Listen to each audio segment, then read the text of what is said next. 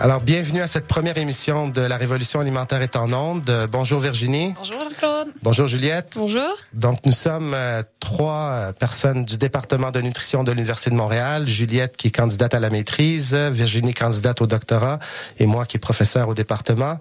Nous sommes des passionnés de la nutrition et de l'alimentation et nous avons pensé concevoir une émission sur l'alimentation pour discuter de façon critique des enjeux qui nous touchent tous en alimentation.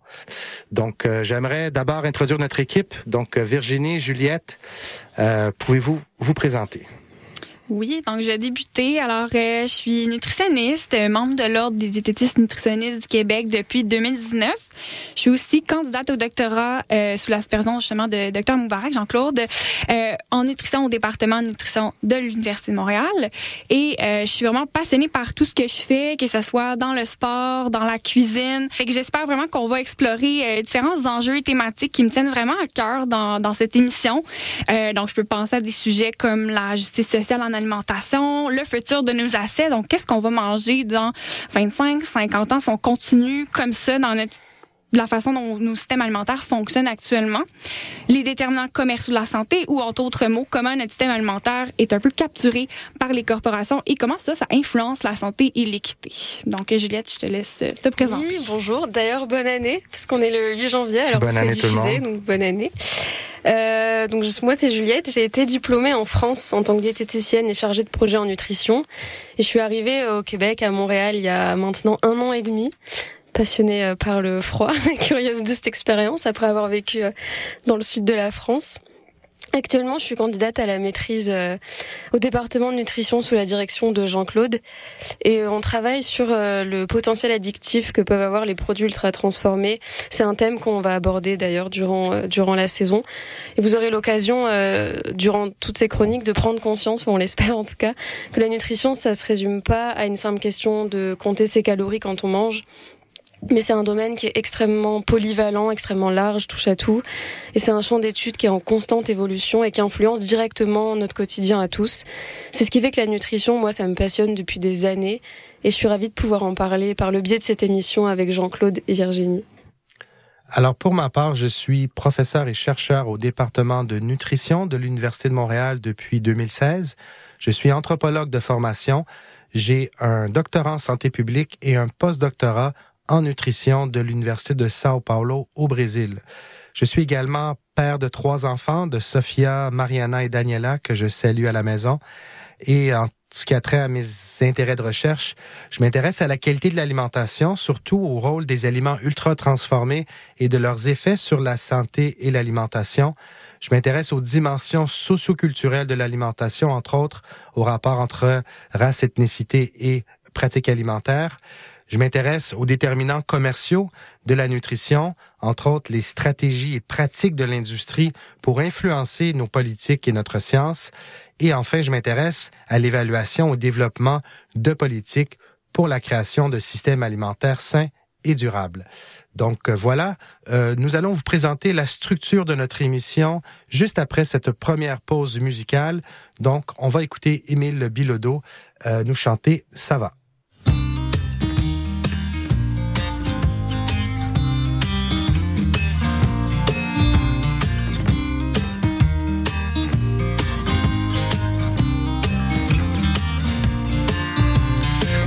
Sur le boulevard de la vie en destination vers la mort. Nous étions partis. Et puis Dieu, dans son char, s'arrête sur le bord. Il me dit Hey mon fils, veux-tu que je te fasse un lift? Et j'ai dit non, ça va, je vais marcher, je vais marcher.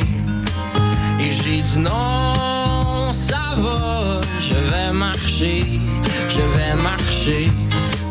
Et si vous voyez ce que j'aime en chemin, dites-leur que je n'ai plus de peine et que je ne suis plus très loin. Et si vous voyez ce que j'aime en chemin, dites-leur que je n'ai plus de peine et que je ne suis et que je ne suis plus très loin.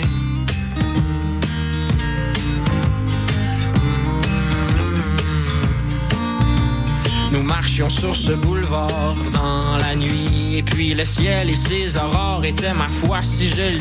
D'un coup le vent était fort et puis le temps était gris. Sorti de nulle part, un vieux moteur s'arrête et me dit Oh tu sais mon gars, j'ai tellement entendu souvent dans ma vie. Oh ma sentence, la romance et puis le restaurant aussi. Tu sais que le temps se fane et moi j'ai perdu ma femme. J'ai perdu tous mes amis aussi et je n'ai plus aucune, aucune compagnie. Alors monte sur mon Harley, puis accroche-toi et on va triper. J'ai dit c'est bien beau tout seul moteur, mais t'as-tu des idées noires, quelque chose du genre? Ben non, ça n'a pas rapport, c'est juste que moi j'ai côtoyé la mort. Et si je t'invite sur mon B6, c'est pour que ta route aille un peu plus vite. On va flyer 100 000 à l'heure, brûler notre gaz, droit dans le bonheur. On va rouler sans arrêter, mais moi de lui répondre très embêté. Non, ça va, je vais marcher, je vais marcher. Et j'ai dit non, ça va, je vais marcher, je vais marcher.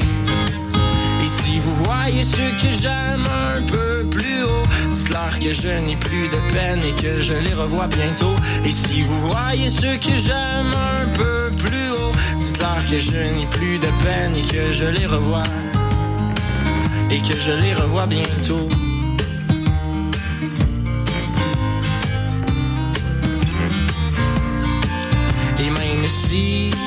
Parfois il m'arrive de regarder la route puis de me dire que ça me tente plus tout parce que la vie sans toi sans ligne pour être un énorme défi j'aime mieux pas prendre de raccourcis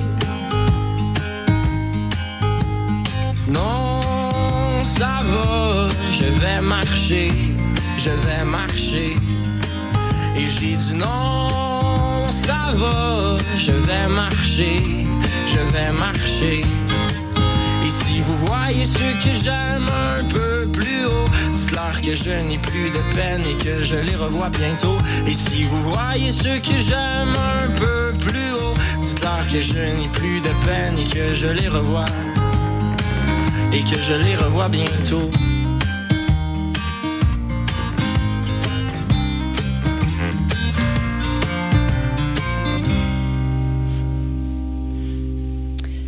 Donc, euh, ben en fait, juste pour vous mettre en contexte tout le monde, il y a quelques semaines, euh, je dirais moins qu'un mois, Jean-Claude il nous est arrivé avec l'idée de, de, de, soumettre une émission de, de radio à, la radio de la CSM et euh, ben on a accepté cette folie puis on a même été choisi. Fait que c'est pour ça qu'on est là aujourd'hui. mais cette idée de projet venait de Jean-Claude puis j'aimerais que tu nous parles justement un peu plus de pourquoi cette émission de radio sur l'alimentation alors qu'on en parle dans toutes sortes de médias déjà de l'alimentation, de la nutrition. Donc Jean-Claude, vas-y, explique-nous un peu c'est le pourquoi puis l'importance de, ce projet qu'on a ensemble. Oui, donc c'est un peu ma faute qu'on se retrouve ici, mais on est très content. Donc, euh, dans le fond, on parle beaucoup d'alimentation au Québec. On en parle à la télé, on en parle à la radio, on en parle dans les médias sociaux, mais on en parle d'une certaine façon. Je trouve qu'on parle beaucoup de, de recettes. On va mettre de l'avant différentes recettes à différents moments de l'année.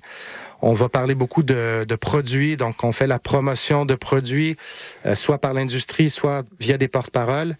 Euh, puis des fois, on va parler de certains éléments comme le prix des aliments, euh, mais on va très rarement au fond des choses. Et je trouve que l'alimentation, c'est un sujet tellement important, tu sais, à la base de toute société. Puis c'est un sujet qui touche toutes les sphères de nos vies. Euh, c'est un sujet, on aura l'occasion d'en parler, mais c'est un sujet très politique. Euh, c'est un sujet culturel également. Et je trouve qu'on a besoin de, de moments pour discuter, réfléchir de façon critique à notre système alimentaire parce que euh, l'alimentation, c'est, c'est, c'est la base. On mange tous les jours, plusieurs fois par jour. Euh, ben en fait, non. Il y a des gens qui mangent pas tous les jours, puis ça, on va en parler dans l'émission. Mm-hmm. C'est aussi un sujet qui est très social. Euh, très sensible. Donc, un sujet qui est aussi plus large que juste le soi ou les aliments qu'on choisit. nos choix ont un impact sur les autres, sur la société également. Euh, et la société a un impact sur nos choix également. Donc, euh, je pense que c'est intéressant de voir ça de tous les sens. Donc, euh, Ouais, on, on, se rend compte que, que tout est lié finalement. Et ça me permet de faire la transition sur le thème du jour, où en fait, on, on, on s'est intéressé à quels étaient les défis qui nous attendent pour cette nouvelle année 2024 en nutrition et en alimentation. Euh, on sait que la nutrition, c'est un champ de connaissances qui est large et complexe, qui représente de multiples enjeux. Mais on peut aussi trouver des gens qui vont résumer les recommandations euh, en une seule phrase ou en sept mots, comme on peut penser au journaliste américain euh, Michael Pollan qui suggère de manger des aliments, pas trop, et majoritairement des plantes. Et si on part de cette recommandation, pourquoi ça semble si compliqué de faire les meilleurs choix pour nous en 2024 Et de ça, il y a beaucoup de questions qui peuvent en découler, comme l'aspect de comment est produit l'aliment, qui va le produire, est-ce que c'est éco-responsable, un, gros enjeu actuel quand même? Euh, les questions liées aussi à l'éthique et au point de vue euh, humain et animal, qui qui sont pas universels mais euh, qui peuvent être assez propres à chacun. On est donc allé à la rencontre de accord de nos gradués en nutrition. Félicitations à eux d'ailleurs. Et on les a questionnés quant aux défis qui nous attendent pour bien s'alimenter en 2024. Donc selon toi, tu penses que c'est quoi les défis euh, des Québécois pour s'alimenter en 2024 euh, moi, je pense que les principaux défis sont surtout liés à financièrement l'inflation, les aliments coûtent de plus en plus cher, mais aussi tout ce qui est autour de la vie du filet social, que ça coûte plus cher, donc on a moins de place dans le budget pour s'alimenter convenablement.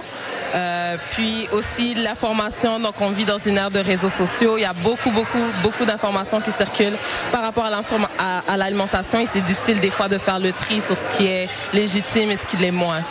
Alors, on vient d'entendre les étudiants et étudiantes du département de nutrition de l'Université de Montréal nous parler des défis qu'ils entrevoient pour le donc 2024. Euh, et j'en profite pour vous dire que dans cette émission, on veut donner euh, la voix à une diversité de personnes.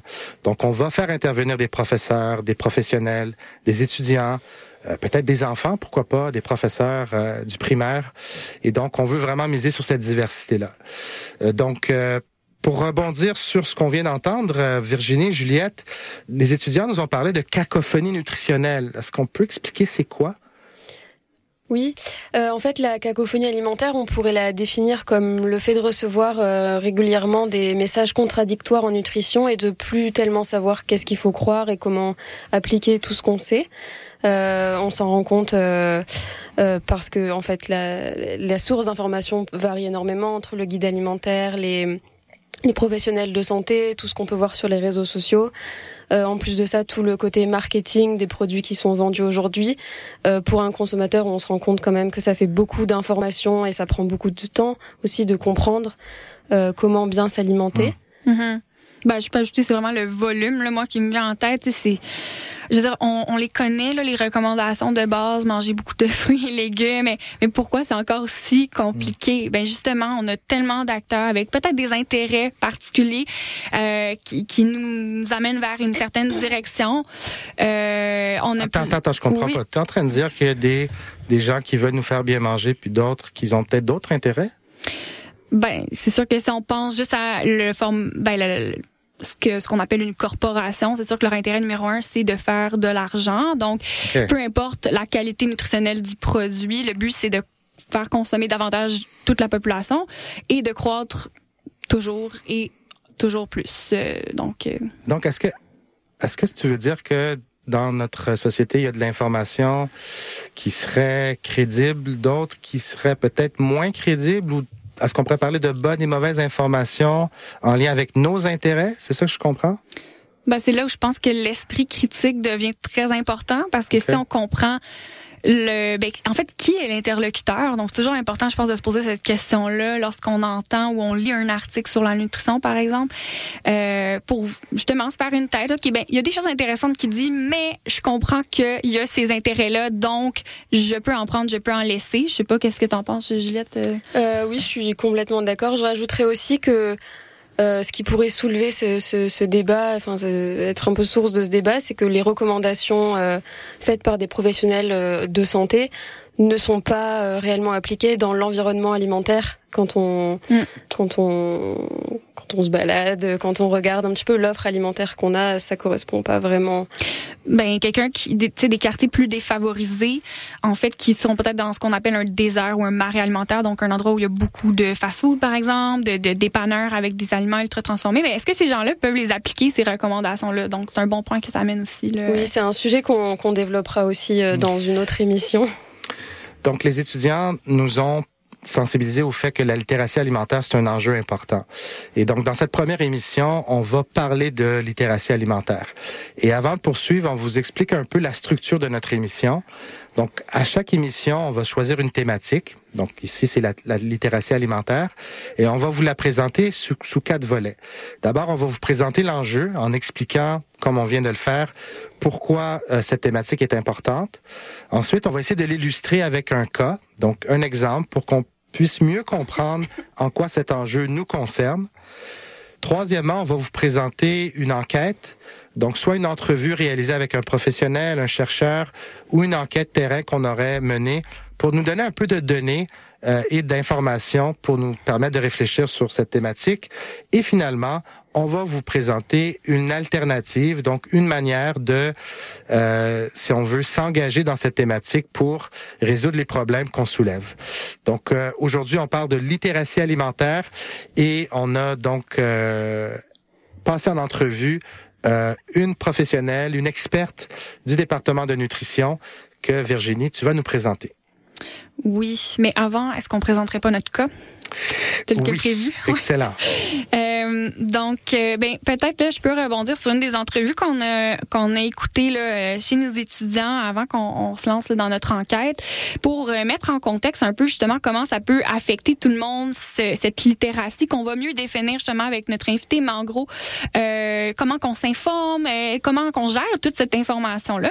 Puis on avait un des étudiants qui mentionnait le défi de s'alimenter de façon locale. donc parfois on a l'information, on a les compétences, euh, on veut bien faire pour notre santé, l'environnement, mais on va se buter à des obstacles.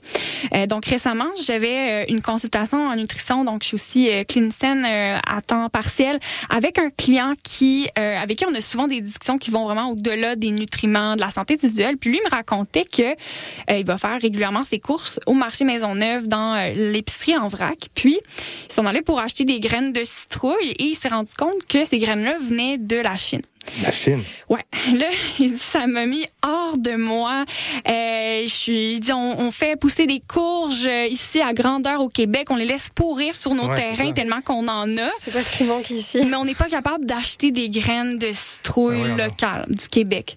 Donc, il est allé voir la commis. Il dit, il voulait se plaindre. Il dit, ben, je pense qu'il va voir la gérante. Fait que là, bon, finalement, se calme un peu, discute avec la gérante qui dit que de toute façon, il faudrait quand même qu'elle aille voir ses supérieurs, des supérieurs pour peut-être se plaindre puis qu'il y ait un, un, un impact. Mais euh, ce qu'elle lui expliquait, en fait, ce qu'elle pouvait lui donner comme explication, c'était qu'il y avait un manque de main d'œuvre.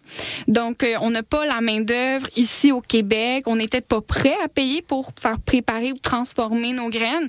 Euh, c'est ça qui expliquerait que finalement, bon, on est mieux les faire transformer ou tout simplement les cultiver et les transformer ailleurs où on paye pas peut-être adéquatement là, les travailleurs. Fait que je trouve ça super intéressant euh, de voir justement un exemple de quelqu'un qui a une super bonne littératie, mais qui finalement a un obstacle à mettre en œuvre cette, euh, ces compétences, ces connaissances. Donc, euh... Mhm. donc nos capacités de mettre en œuvre ces connaissances-là sont parfois limitées. Ouais. Et puis je me, tu sais, ici c'est comme une incohérence. On a, on fait pousser des citrouilles, on a des graines de citrouille, puis on en importe de très loin. Mhm c'est peut-être cohérent dans le système alimentaire mondial, puis ça fait peut-être l'affaire de certaines personnes. Mais tu sais, pour nous, citoyens, euh, on se demande si euh, quel est l'impact écologique de cette pratique-là. Puis est-ce que les gens savent ça? Est-ce que les gens qui nous écoutent sont choqués. Mm-hmm. euh, est-ce que, est-ce qu'on on est alerte? Puis est-ce que tout le monde regarde tout le temps la, la provenance? Je ne crois pas, mais c'est peut-être une bonne pratique. Je me dis à, à mettre en, en place euh, pour dire ben on, changement de pratique, on essaie de pas encourager euh, ça. Euh, puis justement là c'était tous ces obstacles que, que, je vous mentionne des fois à, cette littératie qu'on peut avoir, des gens peuvent avoir un bon niveau et très bien expliqué par notre euh, notre invité experte là, justement qu'on va entendre dans quelques instants. Parfait. Donc juste avant, on va passer en chanson. Et mhm. puis au retour, on va entendre Maud Perrault.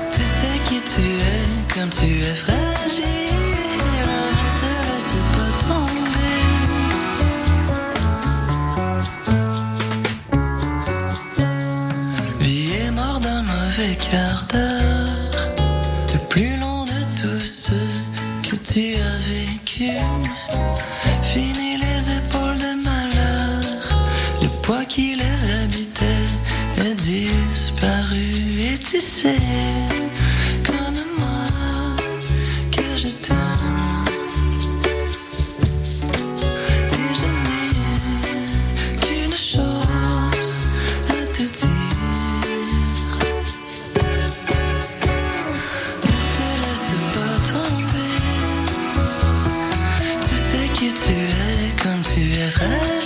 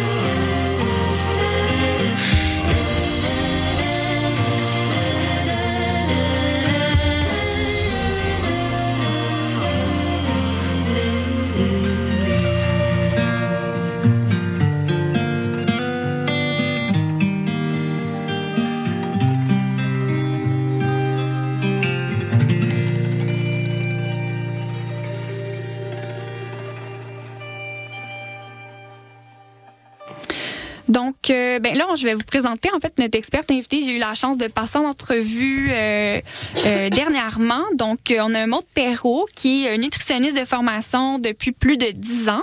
elle est actuellement professeure adjointe au département de nutrition à l'Université de Montréal. Elle est aussi chercheuse au Centre Jean-Jacques Gauthier du CIUS du nord de l'île de Montréal. Et ses intérêts de recherche, donc on compte très bien avec notre thématique, tournent autour de la littératie alimentaire et toutes les compétences et connaissances qu'on doit appliquer pour faire des choix alimentaires. Euh, et elle s'intéresse aussi à la littératie, alimentaire pardon, chez différentes populations et contextes. Donc, pour commencer, je lui ai demandé euh, de nous parler justement du niveau de littératie alimentaire des Québécois et des Québécoises. Savoir, là, est-ce qu'on a un bon niveau de littératie euh, au Québec ou encore du chemin à faire de ce côté-là? Je vais commencer par défaire deux mythes, ou en tout cas clarifier peut-être deux concepts clés. Souvent, quand on dit littératie alimentaire, les gens pensent à littératie. Puis littératie, ça fait souvent référence à notre niveau de langage, ce qu'on peut euh, comprendre quand quelqu'un nous parle, quand on lit des instructions, même le niveau euh, des maths. Ça, c'est vraiment le niveau de littératie. Quand on parle de littératie alimentaire, ça fait vraiment référence à des compétences qui sont reliées avec l'acte de manger, de se nourrir. Puis généralement, les gens pensent tout de suite à se, se débrouiller en cuisine. c'est vrai que ça en fait partie, mais c'est beaucoup plus vaste que ça. Puis c'est un champ d'intérêt, puis c'est une euh, réalité, là, la littératie alimentaire qui prend de plus en plus d'ampleur au fur et à mesure qu'on l'étudie et qu'on la comprend mieux. Donc, je dis souvent que oui, ça comprend les compétences culinaires en cuisine, comment faire les épiceries, se, se débrouiller à, à l'épicerie, comparer les prix, tout ça. Mais c'est aussi d'être capable d'honorer sa culture, par rapport à l'alimentation, euh, d'être capable de nourrir les autres, de voir la nourriture comme quelque chose qui nous rassemble. Puis il y a aussi tout le système alimentaire qui est de plus en plus important, on le sait, euh, de faire en sorte que ce soit équitable, de faire en sorte que euh, les systèmes soient durables pour la planète. Donc c'est vraiment très très large, beaucoup plus que juste être capable de se faire une recette on sait a plusieurs obstacles peuvent arriver pour euh, justement développer peut-être cette littératie ou la mettre en œuvre. Euh, mais par rapport à l'information, comment justement se former pour peut-être améliorer notre littératie euh, alimentaire, disons façon globale? Est-ce que selon toi, c'est facile de s'informer en 2024 avec bon tout ce qu'on sait, puis les défis informationnels, tous les réseaux sociaux, donc les informations qui vont de tous les sens? Fait que je te laisse peut-être te prononcer sur cette question. Ben, en 2024, je pense que c'est très facile d'être bombardé d'informations en nutrition. On n'a même pas besoin de chercher, ça vient de partout. Tu le nommes, les réseaux sociaux, euh, les médias de toutes sortes, les gens autour de nous. Puis je pense que la, le défi, c'est de savoir quelle information est crédible ou non. Euh, puis quelle information est pertinente pour notre contexte à nous. Puis je pense que parce que tout le monde mange, tout le monde se sent concerné, c'est c'est super. L'alimentation, c'est au cœur de notre culture, de notre identité. Ça a une place très importante. Donc je pense que tout le monde est intéressé par la force des choses, c'est super. Mais ce qui fait en sorte que tout le monde a une opinion. Puis des fois, ben une opinion pas nécessairement informée ou qui peut être difficile de juger si c'est crédible ou non. Donc je pense que c'est ça le vrai défi en 2024 euh, c'est de savoir si c'est crédible ou non. Puis après, même les informations crédibles, ben, est-ce que c'est pertinent pour moi, mon contexte, ma réalité de vie, euh, les choix que je veux faire en lien avec mes valeurs? on a des valeurs qui sont reliées à nos choix alimentaires aussi qu'il faut pas oublier. Donc, je pense qu'il est là le vrai défi. Vraiment intéressant, puis tellement agréable à entendre, donc euh, Maude Perrault, sur ce sujet de l'altération alimentaire. J'aimerais vous entendre euh, rebondir sur cette entrevue avec Maude. entre autres, elle parle de d'honorer sa culture. Qu'est-ce que qu'est-ce qu'elle veut dire par ça? Euh, en fait, ce qui est assez important et on le retrouve beaucoup dans la ville de Montréal, qui est très euh, très diversifiée, c'est que le lien qu'on a avec notre culture, il se fait beaucoup par l'alimentation. C'est aussi une marque de reconnaissance et c'est ça permet de de de se reconnecter un peu, enfin de se connecter tout court avec soi-même. Mmh. Euh, et en fait, la, la, la culture alimentaire de façon générale, elle n'est pas universelle, comme on le disait tout à l'heure. Et elle est, il y en a autant qu'il y a de gens qui existent finalement parce que chaque parcours, chaque habitude alimentaire euh, qui, qui se transmet des fois sur des siècles et des milliers d'années, euh, il va être très important euh, à exploiter et à conserver aussi. Euh, on sait qu'il y en a qui ont plus de mal euh, parce qu'ils vont pas retrouver leurs produits, parce qu'ils vont pas savoir euh, comment comment euh, reproduire euh, des mhm. recettes, par exemple, qu'ils mhm. faisaient chez eux, avec qui les partager aussi. Dans le fond, l'alimentation, c'est plus seulement, c'est plus que l'aliment. A tout le volet identitaire. Puis si je vous demande, est-ce que vous, dans, est-ce qu'il y a un plat de votre enfance qui, euh, dont vous vous souvenez plus particulièrement? Moi, il y en a tellement, mais je, vais en parler d'un que, que j'adore vraiment, que je mange rarement, c'est la rechta.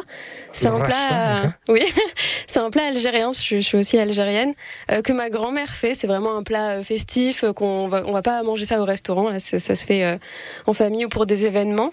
C'est typique de Alger, la capitale de l'Algérie. Et bon, c'est, j'ai des amis qui savent un peu le cuisiner. On essaye de se retrouver entre maghrébins. Des fois, on le partage avec tout le monde et ça a toujours du succès, je tiens à le dire. OK. Et puis toi, Virginie, as-tu un plat? Ben, c'est ça, nous autres, en tout cas, comme québécoises, euh, disons, on, on, a moins, c'est moins fort, hein, la culture culinaire, parfois, ah les mets typiques, euh, ça varie tellement d'une famille à l'autre. Tu sais, on dirait que je pourrais dire pâté chinois, mais ça m'excite pas tant que ça. euh, Aujourd'hui, tu sais, je veux dire, j'en cuisine encore une fois de temps en temps parce que c'est réconfortant, justement.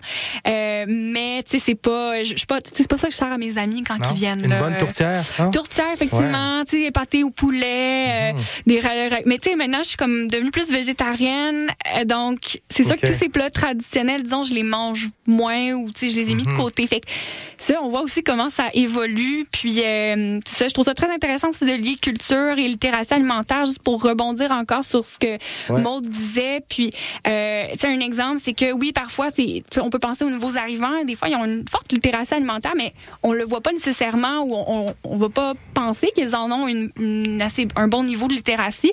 Mais en fait, c'est que parfois, sont pas capables de mettre en œuvre leurs compétences, ah, leurs connaissances, parce que mhm. justement, comme tu dis, ils retrouvent pas le produit qui servent à cuisiner leurs aliments, ou peut-être que là, le coût des aliments, ça devient un obstacle important, justement, euh, parce qu'on sait que parfois, c'est quand même difficile quand on arrive, il y a des coûts importants.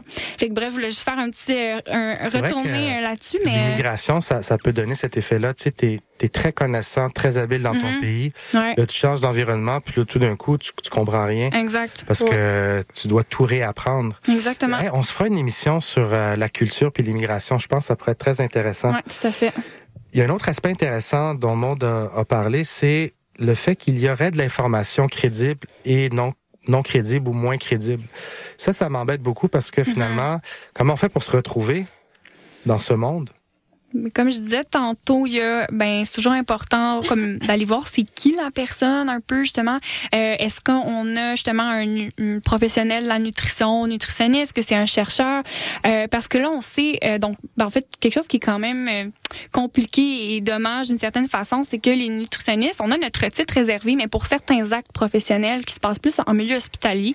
Mais quand vient le temps de donner des informations sur les réseaux sociaux et tout ça, ben en fait n'importe qui peut faire la même chose. Donc, euh, quelqu'un qui, euh, en fait, se, se proclame coach en nutrition peut vous parler euh, de comment il faut couper les pains, pâtes, patates pour perdre du poids, par exemple. attends, attends, attends, juste recule un peu. Parce que je pense que pas tout le monde comprend ça. Mm-hmm. Tu me dis que les professionnels de la nutrition, c'est les nutritionnistes. Au Québec. Vous êtes les seuls autorisés à parler de la nutrition de manière professionnelle, à hmm. donner des recommandations? Hmm, en fait, non, c'est ça. Alors, notre titre, diététiste nutritionniste, est protégé. Donc, personne n'a le droit de se dire diététiste nutritionniste, ce n'est pas membre de l'ordre. Première des choses. Donc, ça, ça peut être déjà un bon indice quand on regarde des informations.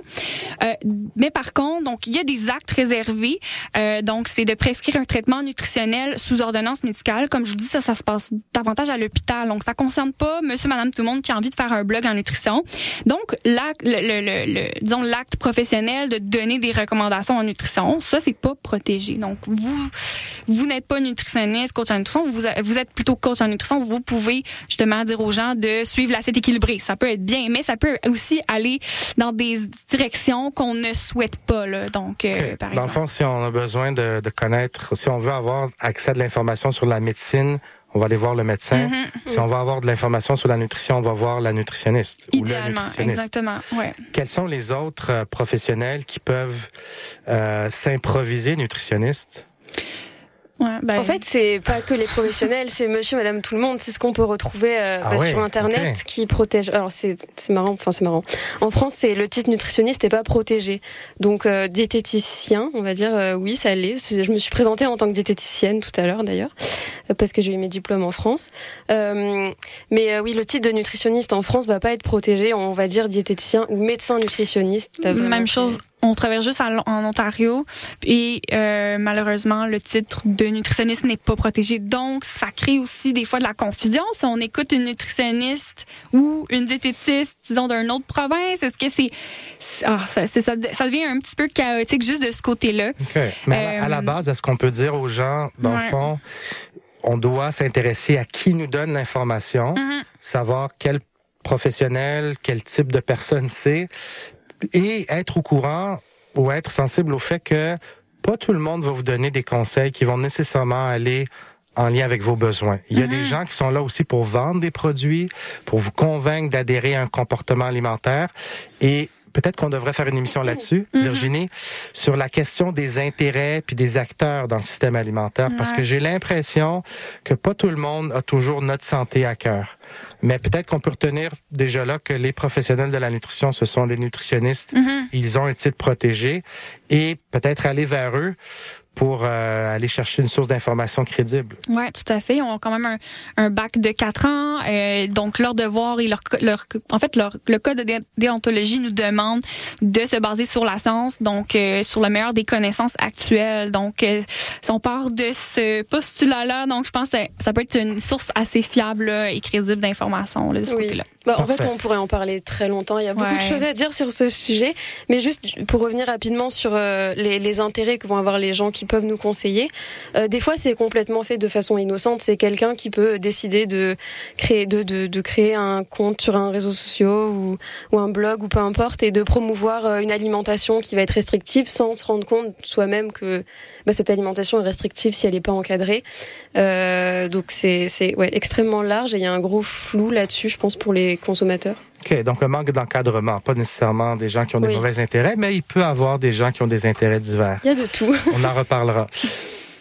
Parfait. Donc, je pense, le monde également nous a attiré l'attention du fait que le problème de la littératie, c'est pas un problème nécessairement de l'individu, mais c'est un problème de la société. Hein? Donc, on est nourri par des environnements aussi, euh, et on n'est pas seulement seul à décider puis se faire une tête sur le sujet. Donc, on va parler un petit peu de l'alternative puis des solutions. Euh, mais avant, je pense qu'on est dû pour une pause musicale.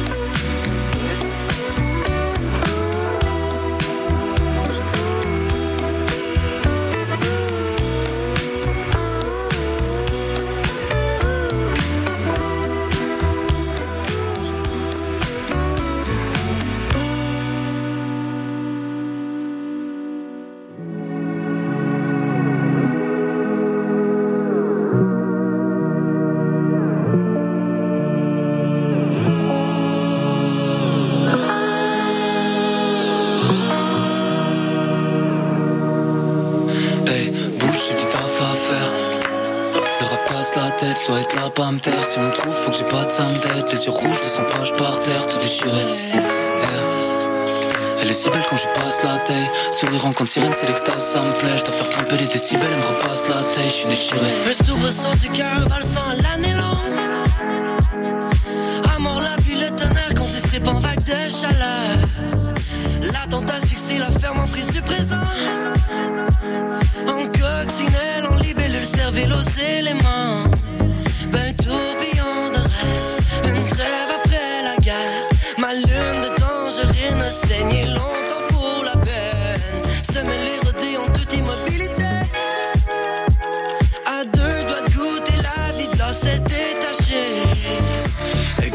Par un moonlight, on start la braise avec le journal. Run mon chum, vas-y cours loin. Summer hustle contre le courant. Ce baby hot de sauce, plein le belly. Mais j'ai passé toute la nuit à vivre la vie d'une libellule. T'aimes pas libérer tant que les pulsions sont libérées. Tant qu'on pourrait rock, faut je continue de dire qu'on est béni. Travail, on est bénis. Feedback sur mon pénès. Qui est toute mon âme si on veut plus ça me guérir. Frérot, à me guérir. Frérot, à me guérir. Sur ce good love en book, on est ready pour les Guinness. Éclairé par un moonlight, on start la braise avec le journal. Run mon chum, vas-y cours loin. Hit the road sur un coup de tête. Yeah. Ouais, perds-moi dans tes fossettes. Comment faire exploser ce rap? Mon cœur suit jamais le faussaire. Non, non, non. Y'a que les tarés qui changent pas de manière. Faut se décider, faudrait se tailler. J'suis en âge de la veine. Fucking carré prise dans fossé. J'veux des grosses scènes. Ouais, ouais, ouais. Yeah, yeah.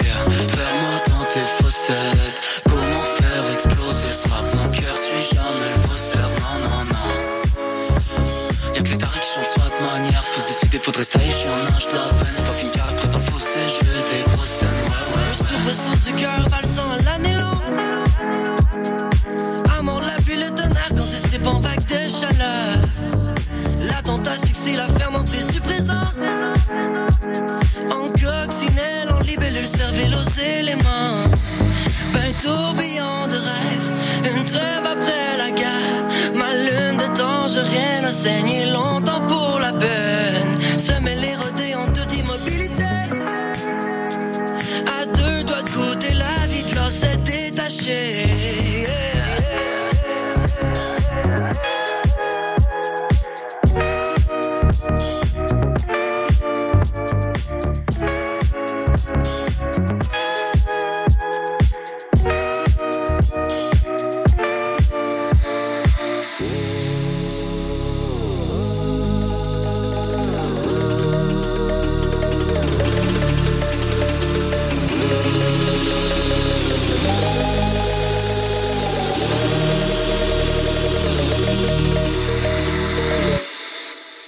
à l'alternative, c'est la dernière partie de notre émission.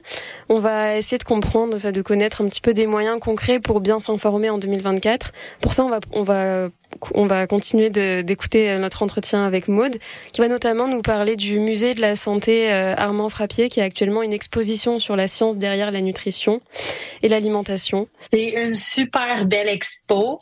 Euh, je vais partager le crédit de qui est derrière tout ça. Évidemment, il y a, l'équipe du musée qui a travaillé très fort avec le collaborateur Bernard Lavallée, qu'on connaît sous le nom du nutritionniste urbain, qui est un gradué du département de nutrition à, à l'Université de Montréal. Donc, ils ont travaillé pendant deux ans sur la création de cette expo-là. Et parmi les activités de l'expo, il y a un des, une des activités, en fait, qui est notre projet de recherche. Tu l'as bien mentionné, ça se veut euh, une façon ludique, dans le plaisir, de façon positive, de bien découvrir le rôle de l'alimentation sur différentes facettes, donc le bien-être euh, physique, le bien-être mental, puis le bien-être de la planète. Ça veut aussi inciter les visiteurs, puis tu sais, ça se veut pour les enfants, mais c'est pertinent pour toutes les tranches d'âge. Alors, je vous invite, peu importe votre âge, à aller la visiter. Mais ça se veut vraiment une façon aussi d'être critique, de, de quand un peu comme se, se pratiquer à être critique face à l'information qu'on reçoit. Puis, euh, tu sais, c'est super interactif. On est vraiment dans l'action. Alors, on veut vraiment inciter les gens à mieux comprendre, de un, l'alimentation, le rôle des nutriments, la place de l'alimentation dans la culture, dans le plaisir.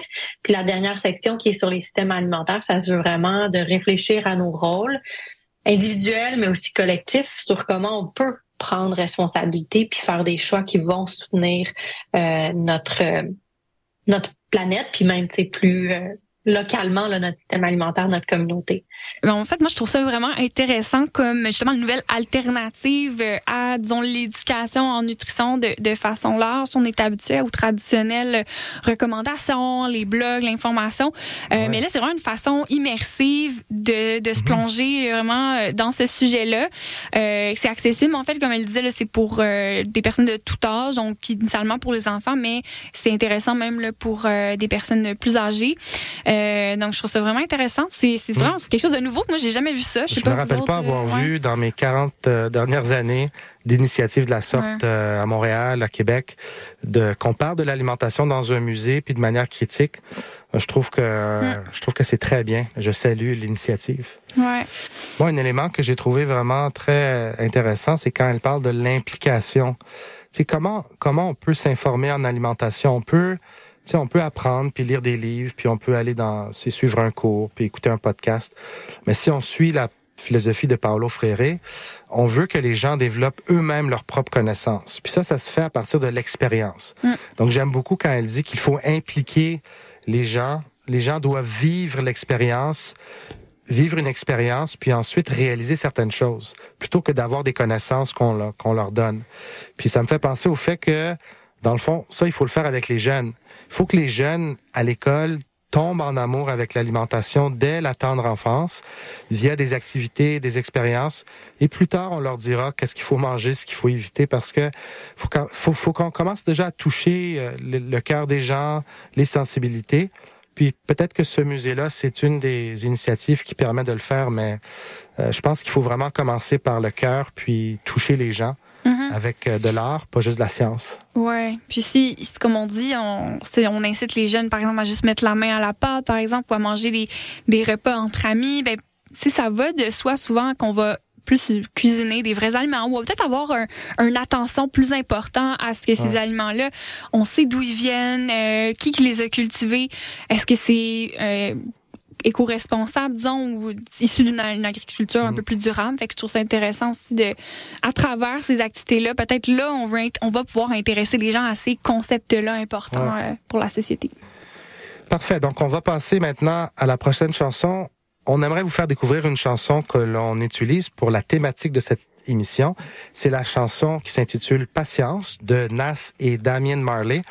Et cette chanson, parle justement de la hiérarchie des connaissances et du fait que souvent en Occident, on pense que nos connaissances issues de la médecine, par exemple, sont supérieures aux connaissances des populations de la planète.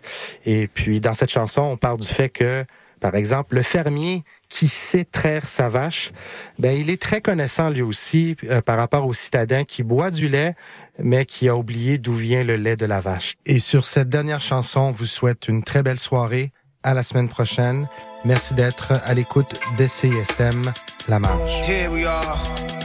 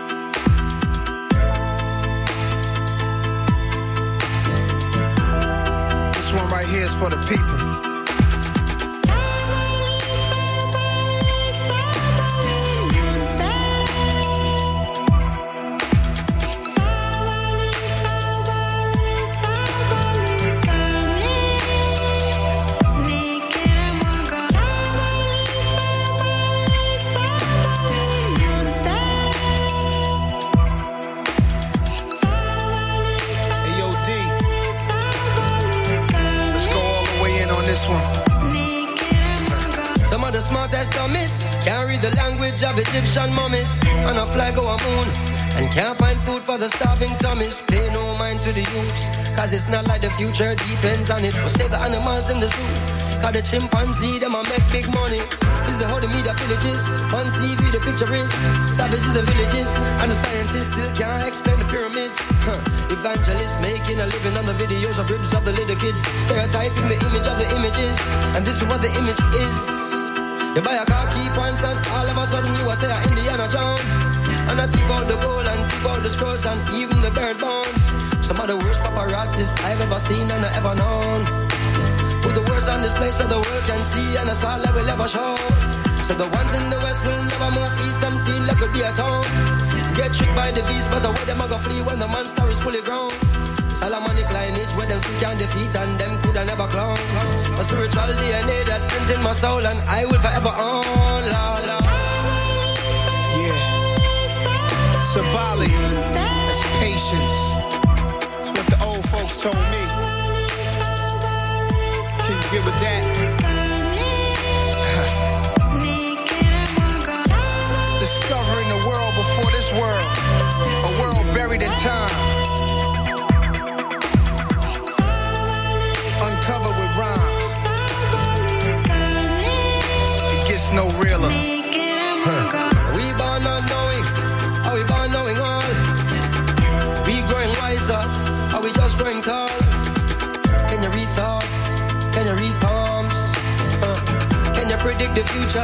you see storms coming?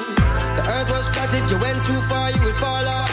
Now the earth is round, if the shape change again, everybody would have started laugh. The average man can't prove of most of the things that he chooses to speak of. And still run research and find out the root of the truth that you seek of. Scholars teach in universities and claim that they're smart and cunning. Tell them find a cure when we sneeze and that's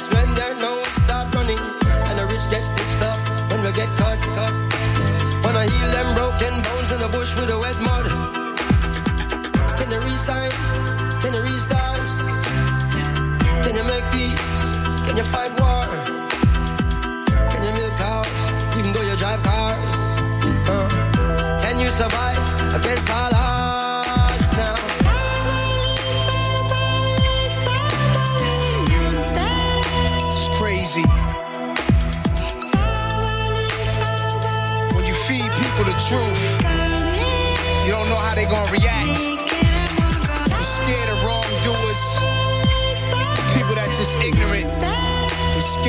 truth.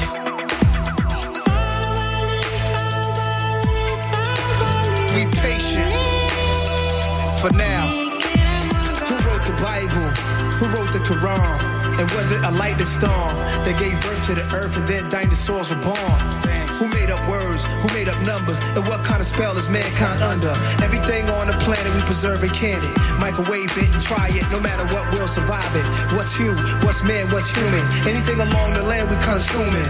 Eating, deleting, ruin. Trying to get paper. Gotta have land, gotta have acres.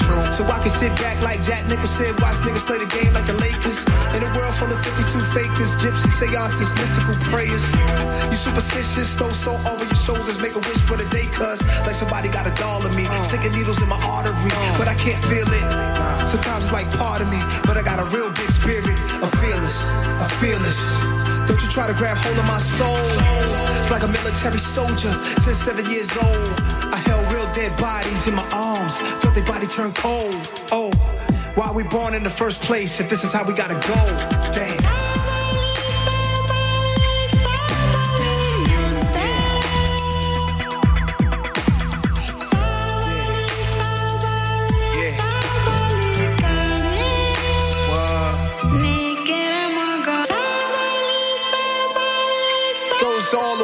The knowledge seekers of the world.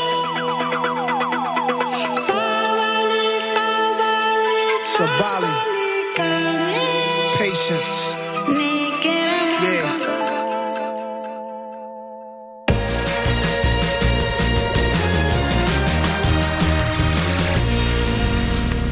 Janvier 2019, l'émission Le Chant des Sirènes revoit l'actualité de façon ludique. Des questions à choix de réponse, une chronique hebdomadaire ainsi que des invités de marque. Toutefois, parmi les choix suivants, qu'est-ce qu'on ne retrouve pas durant cette émission du dimanche? A. Bob Barker à l'animation. B.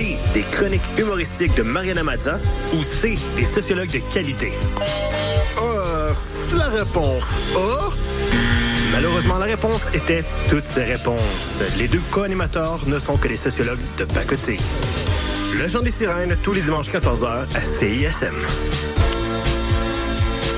Salut, on est Commande Salut, c'est Sarah May. Salut, c'est Gabuchard. Salut, c'est les Sœurs Boulay qui vous parlent. Allô, ici Sophie Nolin. Bon matin, ici Maude Audet. J'écoute les Charlottes le matin en sirotant un petit café comique. Juste vous dire que j'écoute les Charlottes parce que les Charlottes, c'est la vie. Pendant que je bois mon café, j'écoute les Charlottes à CISM. Les Charlottes, ça fait 10 ans que tout le monde écoute ça. Ça se passe tous les jeudis de 7h à 9h sur les ondes de CISM 89,3.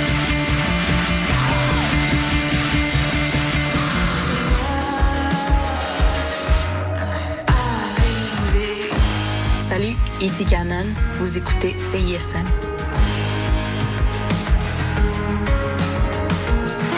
Les exploits d'un chevalier solitaire dans un monde dangereux. Le chevalier et sa monture. Le char de marge les dimanches entre 18 et 20 heures, c'est un moment particulier dans ta semaine. Celui où tu absorbes la meilleure musique du moment, découvre de nouvelles sonorités et chante à tête ta tune.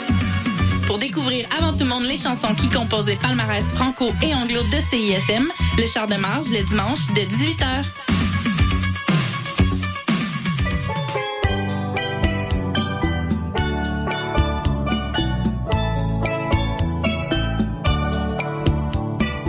Matinale. Chaque samedi de 9h à 10h, une heure d'amour, d'harmonie, de poésie et de musique avec Louis Chopin-Laurent sur les ondes de CISM 89.3 FM, la radio des étudiantes et étudiants de l'Université de Montréal. 10 000 watts de puissance, d'amour et de plaisir, CISM.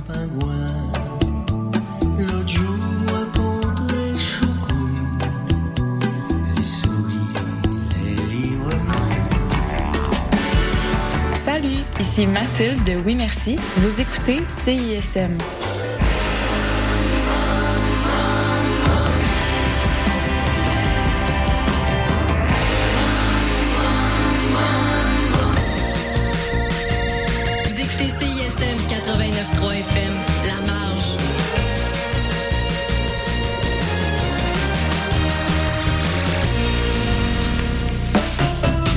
Collation, 30 minutes du meilleur de la musique francophone de CISM, votre dose d'énergie pour continuer la journée.